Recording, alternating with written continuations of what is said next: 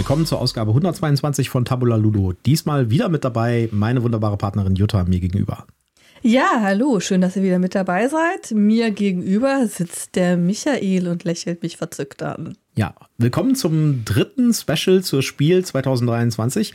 Wir hatten eigentlich nur zwei geplant und ich glaube, wir haben beim letzten Mal, beim zweiten Special auch schon gesagt, so, das war's dann jetzt und nächstes Mal machen wir wieder mit News weiter. Aber äh, wir haben dann gedacht, äh, eigentlich haben wir noch ein Thema noch gar nicht besprochen und äh, was eigentlich cool ist und wichtig ist, nämlich, äh, was haben wir denn eigentlich auf der Messe so alles gespielt? Und wie fanden wir dann diesen Kurzeindruck sozusagen von den Spielen, die wir da bekommen haben? Richtig, das haben wir irgendwie noch nicht besprochen gehabt, weder in der ersten äh, Special-Folge noch in der zweiten Special-Folge. Die waren aber auch schon pickepacke voll, sodass das da nicht reingepasst ja. hat. Also machen wir jetzt eine dritte Folge. Wir haben, so ein, wir haben so bei ein, zwei Sachen haben wir ein bisschen mal ganz kurz drüber geredet, aber wir ja. wollen noch ein bisschen noch ausführlicher drauf eingehen. Wir haben jetzt hier nicht alles drin, was wir gespielt haben, aber wir haben uns ein paar Sachen rausgesucht. Wir wollen ja die Folge auch nicht überlang machen und wollen hoffen, dass die nicht so ganz lang wird, so wie die letzte, die fast Spielfilmlänge hatte. Ja, äh, und bevor wir einsteigen, der Werbehinweis, genau. Kommt mein obligatorischer Werbehinweis. Wir sind nicht gesponsert, wir haben keine Rezensionsexemplare erhalten, aber wir nennen Marken, Produkte und Firmen und wir haben Links in unseren Shownotes und deswegen sagen wir prophylaktisch, das hier ist alles Werbung aus Überzeugung. Also für eins der Spiele, die wir gleich besprechen werden, haben wir Rezensionsexemplare bekommen, aber da werden wir dann darauf hinweisen, wenn wir das derzeit haben. Also, ja, äh, genau. gut, Entschuldigung. Ja, also, ähm, ja, äh, wir haben äh, eigentlich querbeet gespielt und wir haben eigentlich das gespielt, was wir, wir haben nicht systematisch gespielt, sag ich jetzt mal, sondern wir haben einfach das äh, uns angeguckt, was wir cool fanden.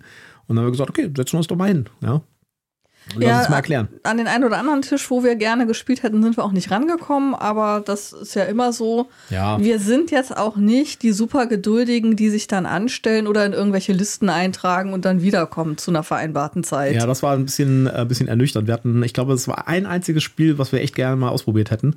Und äh, wo wir dann gewartet haben und dann kam dann irgendwann so ein Typ und meinte irgendwie so, äh, ja, wollt ihr spielen? Und so, ja, dann müsst ihr um zwölf wiederkommen. Also, äh, okay, gibt es eine Warteliste? Ja, ja, ja, was denkt ihr denn so nach dem Motto? Ja. Äh, tja. Also, ähm, ich weiß nicht, ob diese Wartelisten wirklich so richtig Sinn machen. Ich finde aber auch, äh, ehrlich gesagt, also, ähm, ich weiß ja nicht, wie es euch geht da draußen, ja, aber ich habe überhaupt keine Lust und keine Zeit, auf so, einem, auf so einer Messe so ein komplettes Zwei-Stunden-Spiel irgendwie zu spielen. Da ist mir die Zeit einfach so schade. Dafür kann ich noch viele andere Sachen mehr angucken. Was wir so machen üblicherweise ist, wir setzen uns an den Tisch und lassen uns das Spiel erklären. Dann spielen wir so zwei, drei Runden, ja, um, oder, oder mal vier Runden oder sowas, ja, um einfach mal einen Eindruck zu kriegen, wie das Spiel funktioniert. Und dann ist es aber auch wieder gut, weil dann habe ich ungefähr einen Eindruck bekommen, wie ja. das Ganze funktioniert.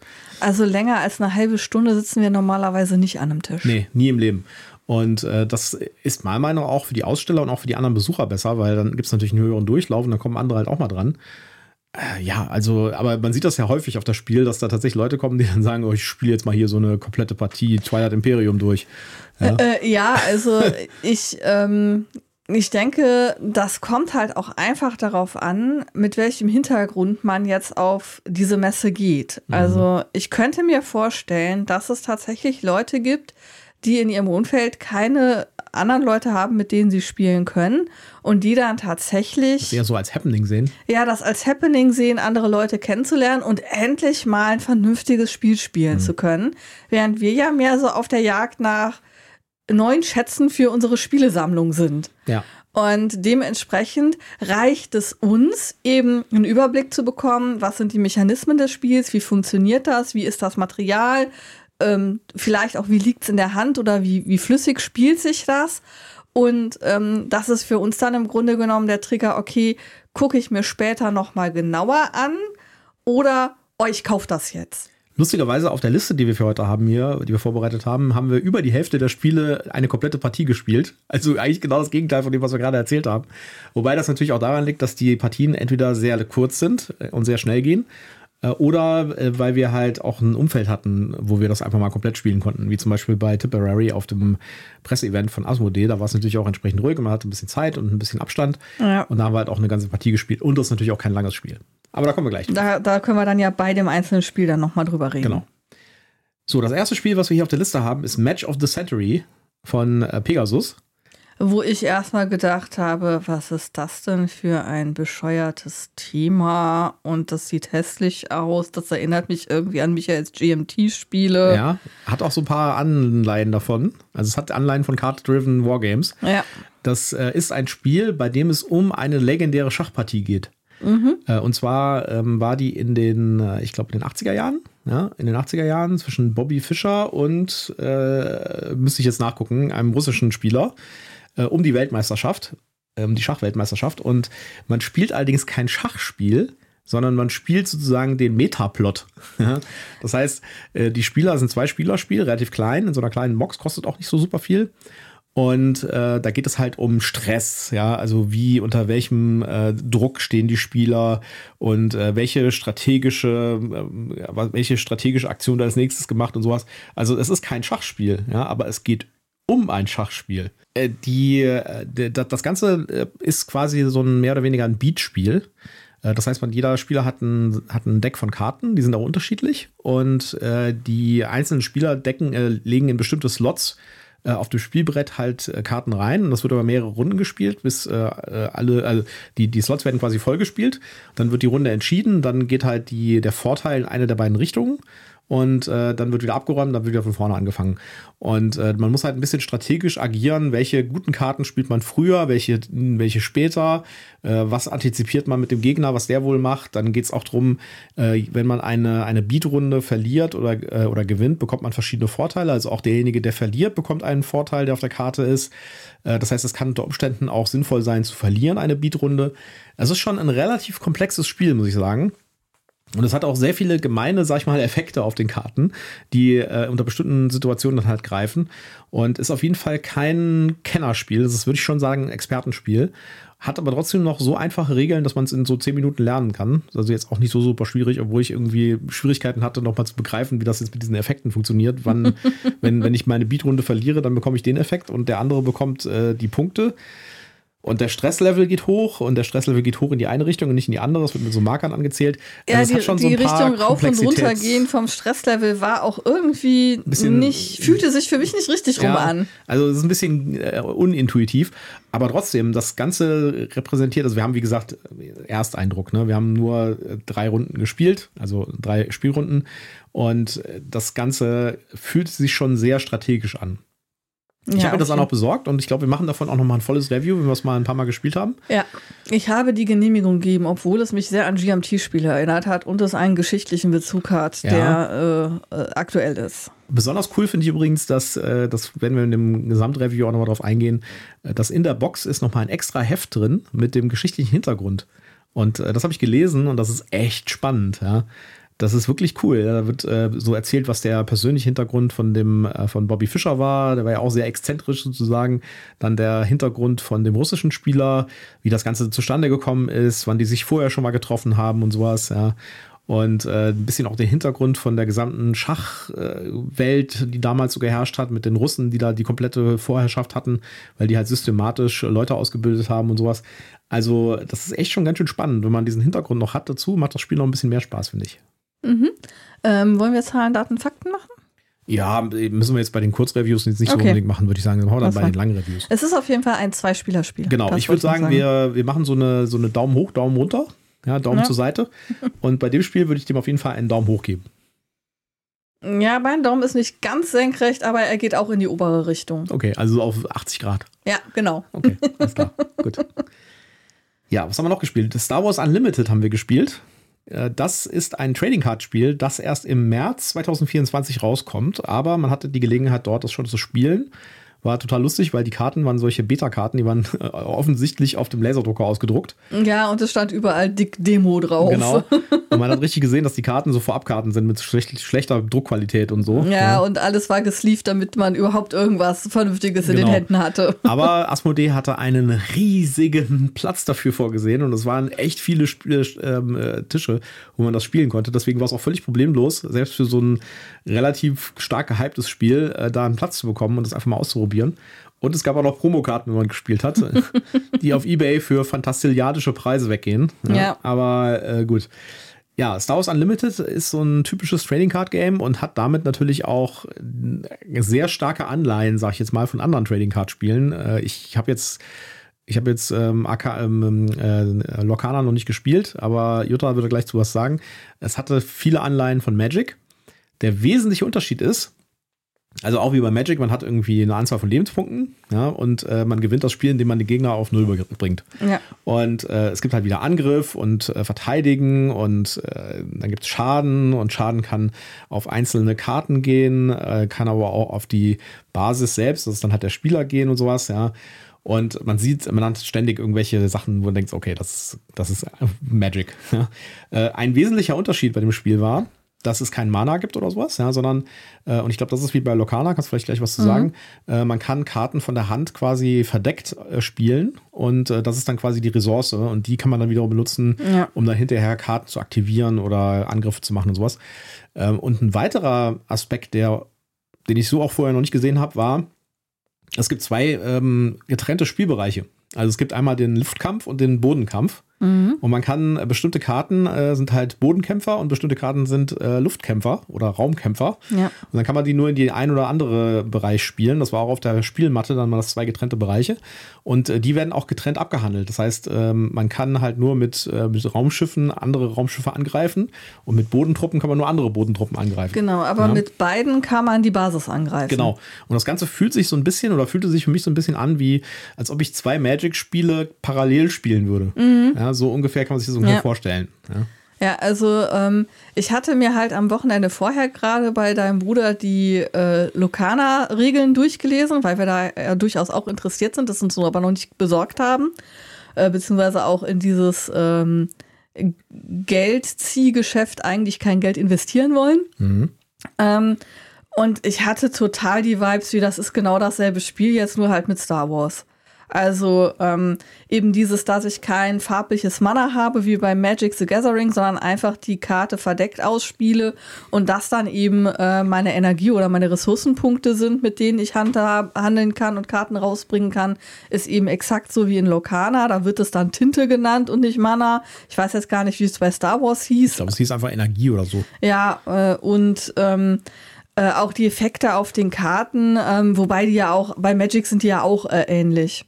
Also für mich war das tatsächlich ähm, von den Regeln her eine 1 zu 1 Kopie zu, zu Lokana, nur eben mit dem Unterschied, dass du halt diese zwei äh, Bereiche hast mit Bodentruppen und äh, Flug- oder, oder äh, Weltraumfluggeräte äh, und ähm, oder Weltraum. Und äh, ansonsten habe ich da jetzt echt gedacht, das ist, das ist eine 1 zu 1 Kopie von Lokana. Ja, was ja auch schon eine relative Kopie von Magic the Gathering ist. ja, aber Star Wars zieht natürlich von der Lizenz her.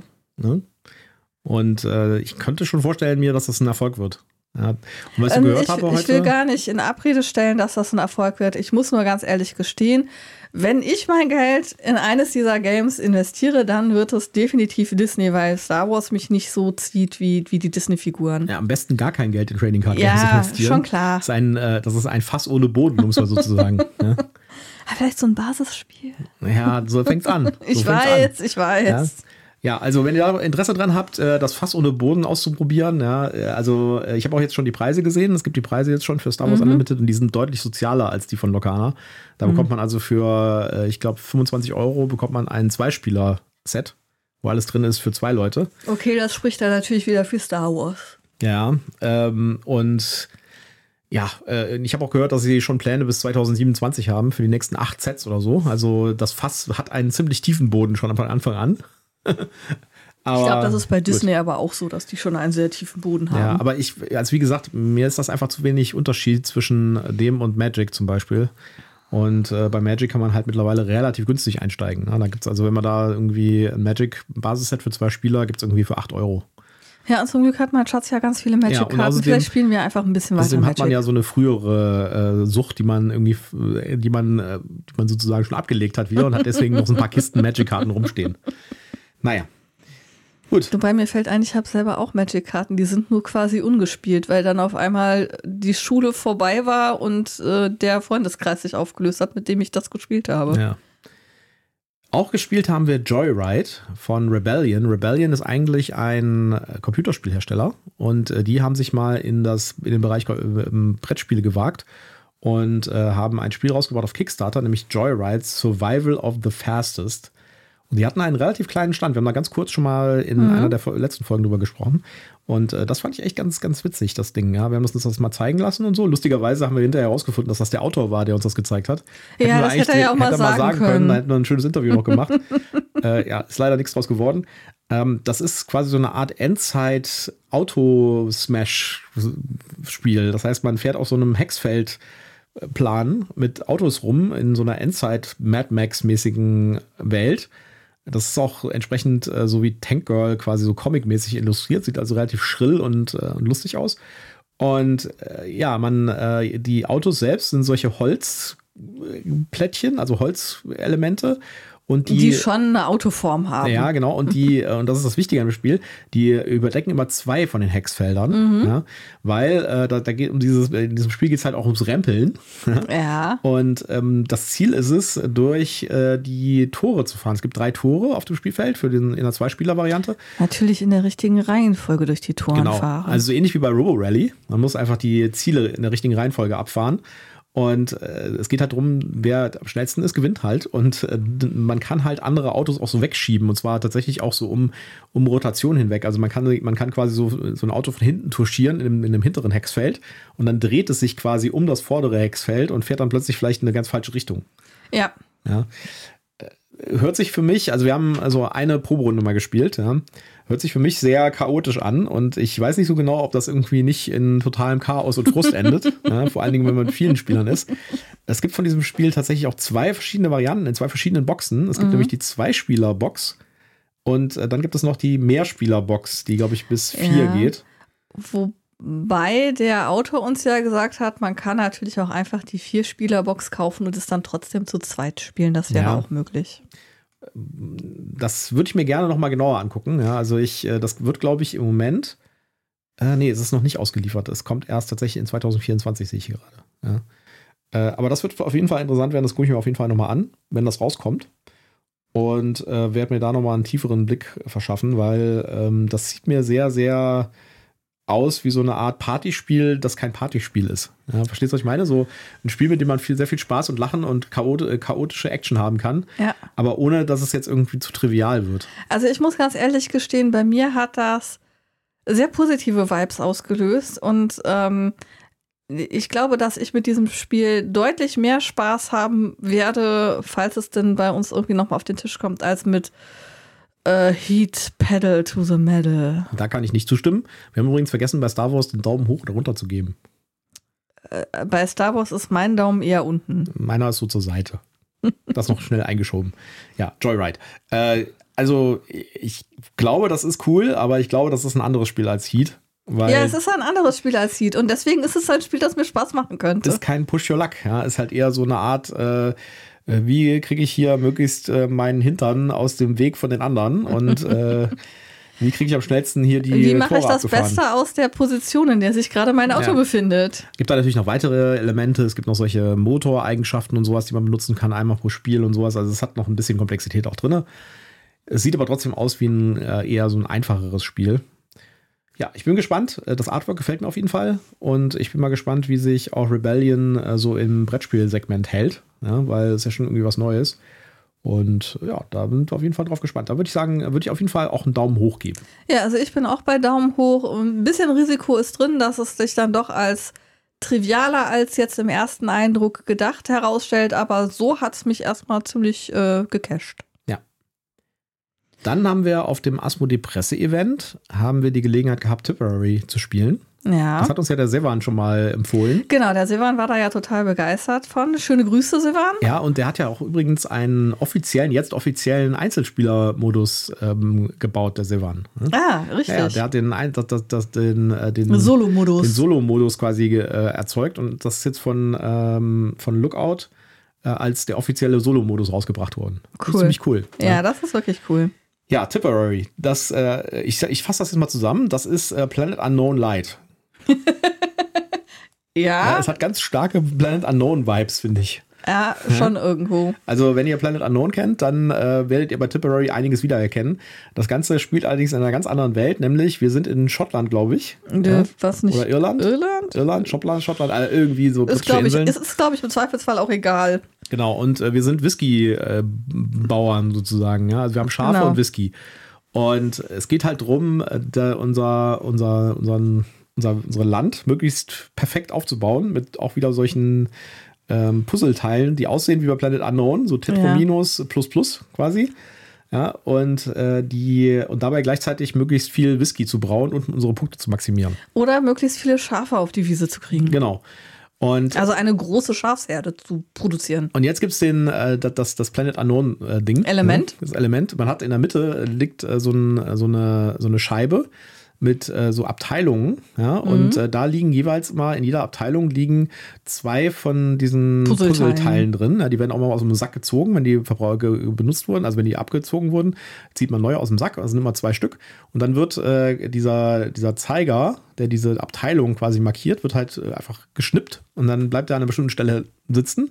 Und dann ähm, muss sich jeder Reihe um äh, den nehmen, äh, darf sich einen beliebigen aussuchen, ne? Nee, du hast ja einen äh, Familienwappen Ach ja, und du stimmt, nimmst genau. das, was bei, also auf dieser Scheibe ist nicht ein Pfeil, sondern da sind in diesen einzelnen Abteilen halt Familienwappen und du nimmst halt das, was dann deinem Familienwappen Genau. Und da zugeordnet liegen halt dann ist. zwei Stück drin, zwei von diesen, äh, von diesen Plättchen und da darfst du dir eins aussuchen. Ja. Also ist sehr ähnlich mit äh, Planet Unknown. Bei Planet Unknown ist es halt nicht, dass man, dass man Willkürlich schnippt, sondern, sondern da wird halt äh, einer entscheidet und die anderen müssen mit dieser Entscheidung leben. Genau. Aber prinzipiell ist dasselbe. Man Ja. hat diese zwei ähm, Teile und man darf sich eins davon nehmen und muss es dann irgendwie einbauen. Irgendwie in seine Welt puzzeln. Ja, und je nachdem, wie man es einbaut, kann man halt äh, Schaf zu Schaf legen und kriegt damit Punkte oder man legt äh, irgendwie das Getreide, das Getreide, zur Brennerei, und dann kriegt man Whiskyfass. Ja, dann, oder da mit, in der Mitte von so, genau. von seinem Gebiet gibt es dann so eine, so eine, so eine Leiste, da werden die Whiskyfässer getrackt. dann gab es auch irgendwie Ruinen, wenn man da drei in einer Reihe hat, gab es Genau. auch irgendwie einen Sonderpunkt. Ja, und es gab noch äh, irgendwie noch Plättchen, äh, Teile mit, ähm, ähm, die Direktpunkte gegeben haben. Ja, wo eine Punktzahl drauf stand einfach. Ja, genau. Ja, und äh, so spielt man das halt zu Ende, bis der Sack dann voll ist, also leer ist. Ja, wenn ich mich recht erinnere, ne? spielt den Sack komplett leer. War das so irgendwie? Mm, Nee, wir haben Lustig. Runden, da war so, oder wir haben da doch Ach, so stimmt, genau, es war eine Runde. gehabt. Es ist gab einen Rundenanzeiger. Es gab einen Rundenanzeiger, man spielt so und so viele Runden. Das war relativ schnell vorbei, das Spiel. Ja, Äh, ihr merkt schon, wir haben es nicht intensiv gespielt, wir haben eine Runde gespielt. Äh, man, man spielt eine bestimmte Anzahl von Runden und das geht relativ schnell vorbei. Also das Spiel dauert vielleicht, weiß nicht, 20 Minuten, 30 Minuten, sowas in der Richtung. Und äh, dann kommt die Punktezählerei, das dauert dann nochmal 20 Minuten ungefähr. also das Punktezählen bei dem Spiel dauert fast länger als das Spiel selbst. Äh, aber es hat trotzdem Spaß gemacht, fand ich. Und äh, ich finde, das ist, ähm, das, also ich sag mal so, wenn du mich jetzt fragen würdest, spielst du lieber nochmal Tipperary oder Planet Unknown, würde ich ja fast sagen, Tipperary fand ich cooler als Planet Unknown. Ja? Äh, das war halt schneller und das war halt, das ist halt so ein kleines Spiel und so, ja. Also das hat einfach, ich finde, es hat super Spaß gemacht, ja. Das ist jetzt kein, kein absoluter Reißer oder sowas, ja, aber also ich denke, es ist vor allen Dingen auch ein Spiel, wo die Einstiegshürde relativ gering ist. Genau. Das kriegst du schnell erklärt. Da kriegst du eben auch wenig Spieler mit an den Tisch integriert. Ähm, und es macht trotzdem Laune. Und du hast halt diesen Puzzle-Effekt. Ähm, es ist halt, du hast halt wieder wenig Spielerinteraktion, ne? Wie halt häufig bei, auch bei Roll and Rides oder Flip and Rides, ähm, hast du halt auch hier, jeder puzzelt für sich selber so vor sich hin. Klar gibt es diesen einen Aspekt, es findet halt immer so eine Frage statt, wer hat gerade die meisten Schafen, weil der kriegt dann nochmal Sonderpunkt, also der, der kriegt so einen Marker, dass er gerade die Sonderpunkte hat. ja, Spielerinteraktion ist tatsächlich ein Problem. Vor allen Dingen, weil ja auch äh, die Abteilung quasi zufällig ausgesucht wird, Ja. das Schnippen. Das heißt, es gibt nicht mal die, äh, die Interaktion, die man bei Planet Unknown hat, dass man jetzt äh, quasi kontrolliert auf ein bestimmtes Ding guckt und dann schaut, was der andere gerade gebrauchen könnte und dann nimmt man, gibt man ihm nicht diese Sektion. Genau, richtig. Ja. Also da kann man natürlich, da, da ist Planet Unknown einfach das strategischere Spiel. Hier Ja. geht's halt tatsächlich darum, äh, für sich selber ein möglichst optimales Ergebnis zu erzielen und zu hoffen, dass man damit besser ist als die anderen Mitspieler. Insofern fand ich das eigentlich ganz lustig und ich würde da das auf jeden Fall auch nochmal spielen. Ja. Ja, also ich werde auch auf jeden Fall noch mit dabei. Ich habe jetzt aber tatsächlich nicht den dringenden Bedarf, das in unsere Sammlung hinzuzufügen. ja, gucken wir mal. Ja, also, also wenn es jetzt äh, irgendwie reinwandert, okay, aber also ähm, ich habe jetzt nicht den dringenden Need, es zu Ja. bekommen. Also dem würde ich auf jeden Fall auch einen Daumen hoch geben. Ja, hat bei mir auch Ja. einen Daumen oben. Dann haben wir auf dem äh, Meet and Play haben wir gespielt Witch Draft. Das ist so ein ganz kleines Spiel. Ja, Mit so das, süßen Monster. das hat, mich, das hat mich gecasht mit den süßen Monsterkarten und weil ich halt gesehen habe, oh, das ist schnell und einfach zu spielen, da habe ich gedacht, das kann man halt auf dem Meet and Play wahrscheinlich ganz gut rausholen und, und mal eine Runde spielen, ohne jetzt Leute in äh, Verlegenheit zu bringen oder selber in Grenzgrübeleien zu versinken. Ja. Wobei ich sagen muss, also die Illustrationen sind ganz knuffig. Die sind angeblich mit einer AI gemacht, habe ich gehört. Ja, ja habe ich bisher auch nur gehört, habe ich noch nicht verifiziert, ob das stimmt. Ja, aber wie gesagt, ich hab, wir haben ja schon mal drüber gesprochen. Ich glaube, da müssen wir uns dran gewöhnen, dass, äh, ja. dass solche Grafiken mit AIs gemacht werden. Aber egal, also auf jeden Fall äh, würde ich mir dieses Spiel, ähm, die, die, die Illustrationen würde ich mir an die Wand hängen. Ob ich das Spiel nochmal spielen würde, weiß ich nicht so genau. Weil es war irgendwie ein, ich würde es mal, ich fasse das jetzt mal zusammen, ja. Anstrengendes Domino. Ja, also auch hier hat man äh, eben äh, Karten, äh, also quadratische kleine Karten, äh, hat mich im ersten Moment an, ähm, an Memory oder so erinnert von, von den Karten hier. Ähm, aber äh, du sammelst halt Zutaten und äh, Drachen im Grunde genommen. Und äh, das. Die man so an den Rändern dran sind, ne? Ja, die, genau, die Zutaten sind an den Rändern der Karten dran und die Drachen sind halt in der Mitte der Karte irgendwie. Mhm. Und ähm, das Besondere ist, das haben wir aber eigentlich erst ganz zum Schluss bei der Wertung richtig gecheckt, dass jeder im Grunde genommen seinen eigenen ähm, Punktewertungsregelbogen hat. Also das heißt, der eine. Ich habe das relativ schnell geschnallt. Ja, das, äh, mir war nicht klar, dass jeder einen anderen hat. Also. Doch, das war mir auch schon, aber es war mir eigentlich auch egal, weil ich hatte ja meinen. Was die anderen haben, ist ja egal. Ja, aber also ich habe das, ich habe das erst realisiert, wirklich, als ich dann nachher ans Auszählen ging, dass für mich Wurzeln halt was super Wertvolles sind und für den anderen sind Wurzeln halt total banal, weil es gibt keine Punkte. Mhm. Und ähm, das gibt dann natürlich ähm, dem Spiel nochmal irgendwie einen anderen Drive, weil äh, du kannst halt in Konkurrenz sein bei irgendwas, du kannst aber auch völlig äh, unbehelligt sein, weil der andere dir gar nichts vor der Nase wegschnappen will, weil er gar keinen Bedarf daran hat. Also prinzipiell legt man Karten aneinander und legt so einen Grid aus weil alle Karten, die quadratisch sind, haben an allen vier Seiten äh, so, ein, so eine Zutat. Ja, wobei nicht alle Seiten belegt sein ja. müssen, aber grundsätzlich können an jeder Seite Zutaten sein man und man halt versucht passend, die passend einlegen. Genau, sozusagen. man versucht die so aneinander zu legen, dass äh, sich Verbindungen ergeben und versucht Tränke zu produzieren und ähm, damit ja. Punkte zu machen. Also wie gesagt, ich fand es ein bisschen anstrengend. Und äh, ich fand auch dann hinterher, das Punktezählen hat auch viel zu lange gedauert. ja, also ähm, was ich schwierig fand, war, dass ich die einzelnen Drachen, ähm, die waren dann halt auf meiner Zielkarte sehr klein abgedruckt und da dann wirklich zu identifizieren, welchen Drachen brauche ich denn eigentlich gerade, um Punkte zu kriegen, fand ich schwer zu erkennen. Ja. Das hätte eindeutiger äh, markiert sein können. Ja, also da muss ich leider sagen, das gibt einen Daumen runter von mir. Ja. Die Illustrationen sind knuffig. Ich weiß auch nicht. Ich glaube, das zieht demnächst dann wieder aus. Ja, ich glaube, das kommt direkt kommt auf, den, den Verkaufsstapel. ja. Vielleicht noch mal in der, in der, im Freundes- und Bekanntenkreis rumfragen, ob das jemand haben will. Aber ich glaube nicht, dass das bleiben muss. Ich habe mich da von den süßen Drachen äh, verlocken lassen und ähm, ja. Zwei ganze Partien haben wir dagegen gespielt von Tracking Reise durch die Zeit. Da werden wir nur ganz kurz drauf eingehen, weil da haben wir nächsten Mittwoch nämlich die volle Review. Äh, ich sag mal so, das hat mich echt überrascht, weil ich habe von dem Spiel zwar vorher schon mal gehört und ich habe das auch schon gesehen, aber äh, ich hatte das nicht auf meinem Zettel und auch nicht so zum Schau ich mal rein oder so. Und das hat mich doch echt ein bisschen aus den Socken gehauen, weil das wirklich ein echt cooles Spiel ist und das hat mir wirklich, wirklich gut gefallen. Mehr sagen wir jetzt nicht, würde ich sagen, weil wir haben ein komplettes Review nächsten Mittwoch.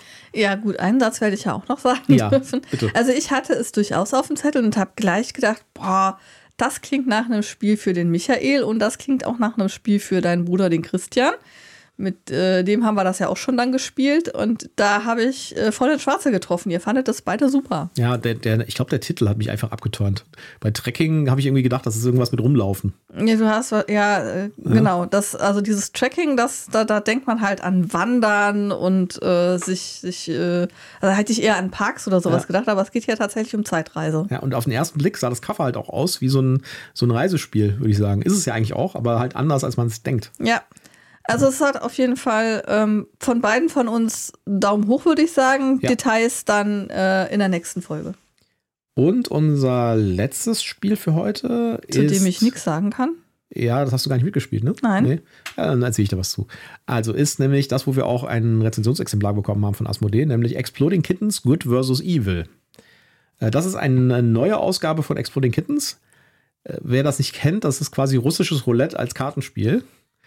Und äh, das hört sich genauso schräg an, wie es tatsächlich ist. Äh, Es ist ein super, super schnelles äh, Kartenspiel mit ganz wenig Karten nur und äh, macht schon sehr viel Spaß, wenn man die richtige Runde hat und ist halt äh, so auf ähm, 5-Minuten-Runden angelegt. Und es geht im Wesentlichen darum, der Letzte zu sein, der übrig bleibt. Es hat Player Elimination, aber das ist nicht so schlimm, weil, wie gesagt, eine Runde dauert vielleicht fünf Minuten. Und wenn man damit nicht leben kann, spielt man einfach Zombie-Kittens, weil dann hat man die Chance, wiederbelebt zu Genau, werden. das ist nämlich die zweite Variante, die rausgekommen ist nach dem Basis Exploding Kittens. Und das hier ist die dritte, nämlich Good vs. Evil. Die unterscheiden sich im Wesentlichen dadurch, dass die Effekte auf den Karten ein bisschen anders sind. Also beispielsweise in der Grundversion gibt es die Möglichkeit, äh, dass man eine Karte spielt und dann darf man sich die nächsten drei Karten angucken. Ja? Äh, Denn das, äh, der Sinn von dem Spiel ist, es gibt halt Exploding Kittens Karten in diesem Also Deck. Karten, wo Katzen explodieren und Genau. wenn man die zieht, ist man weg. Und dann muss man, dann explodiert man, außer man hat eine Entschärfungskarte. Ja, genau. Und wenn man keine Entschärfungskarte mehr hat, dann ist man halt raus. Ja, Und richtig. dann äh, bleibt man unter Umständen halt als letzter übrig und der hat halt gewonnen. Ja? Das ist so das, der Sinn von dem Spiel. Und äh, da gibt es halt gemeine Karten, wie man darf von dem anderen Spieler eine Karte abnehmen. Man muss in der Runde keine Karte ziehen. Das heißt, man hat kein Risiko, einen Exploding Kitten zu ziehen. Äh, die Exploding Kittens, die man zieht, kommen immer wieder in den, ins Deck rein. Das heißt, also die man entschärft hat, ja, äh, weil äh, das heißt, es wird immer wahrscheinlicher, dass man einen Exploding Kitten zieht, äh, je weiter man vorschreitet im Deck. Ja, weil irgendwann halt hat man alle anderen Roulette. Karten raus und Genau. die Exploding Du Kittens sind noch also, übrig. da sind jetzt noch drei Karten und eine davon ist ein Exploding Kitten. Ich ziehe jetzt mal, ja, das ist halt russisches Roulette als Kartenspiel. Und es macht schon Spaß. Und in jedem von diesen Ausgaben gibt es halt unterschiedliche äh, Karteneffekte. Also wie gesagt, bei dem Basisspiel gibt es eine Karte, da darf ich mir die nächsten drei Karten angucken, ja, und darf dann eine zum Beispiel unten drunter legen. Äh, und in diesem gibt es zum Beispiel die Möglichkeit, ich darf mir die unterste Karte nehmen, anschauen, dann überlegen, ob ich sie oben drauf lege oder wieder drunter tue. Solche Geschichten. Äh, also die sind eigentlich im Wesentlichen sehr ähnlich, die Spiele, sage ich jetzt mal, ja. Äh, Es gibt aber in, äh, sowohl in Zombie Kittens als auch in diesem Good vs. Evil gibt es noch, gibt es jeweils einen größeren Mechanismus, der unterschiedlich ist. Bei dem Zombie Kittens gibt es halt eine Möglichkeit, wieder zurückzukommen, also wieder ins Spiel einzusteigen. Und bei äh, Good vs. Evil ist es so, da gibt es eine, eine Apokalypsenkarte. Ja, die kann man spielen. Wenn man die spielt, dann wird quasi so, eine, so ein Standoff gemacht zwischen zwei Spielern, zwischen dem Spieler, der die Karte gespielt hat, und äh, einem anderen Spieler den er sich aussuchen den er kann. sich aussuchen kann. Und dann gibt es halt eine, eine Teufel-Kittenskarte und eine äh, Gott-Kittenkarte. Und äh, der Spieler, der die Apokalypse-Karte gelegt hat, legt eine dieser Karten vor den anderen Spieler und eine vor sich selbst. Mhm. Ja? Und dann darf der andere Spieler sich noch überlegen, ob er so zonkmäßig Mhm. die nimmt, die er hat, oder die tauscht. Mit Und sich die von dem anderen nimmt. Die von dem anderen nimmt. Und dann ist natürlich die Frage, was hat der andere sich gedacht? Glaubt Genau. er, ich tausche jetzt? Dann hat er wahrscheinlich die blöde Karte vor sich gelegt und ich nehme mir die jetzt. Ja, es Oder ist halt so ein, so ein bisschen so ein, äh, so ein, so ein Psycho. Head-on-Head-Psychospiel. und äh, dann werden halt beide aufgedeckt. Mhm. Ja, und einer von den beiden ist halt die, die, die, äh, Gutkarte? die gute Karte, die kriegt er dann. Mhm. Die ist sehr mächtig, die kann nämlich jede andere Karte emulieren oder Mhm. äh, dasselbe machen wie jede beliebige andere Karte. Und derjenige, der die Teufelskittenkarte bekommen hat, ja, äh, die Satanskittenkarte, der explodiert, außer er hat ein er hat Entschärfungsding. Ein, ein Entschärfungsding. Ähm, das heißt, äh, das Ganze geht noch ein bisschen schneller vorbei, würde ich sagen. Ja? Und es hat noch diese zu, zusätzliche Minigame-Komponente drin. Und wir haben das jetzt zwei, dreimal gespielt mit meinem Bruder und auch mit Annika. Annika war auch dabei.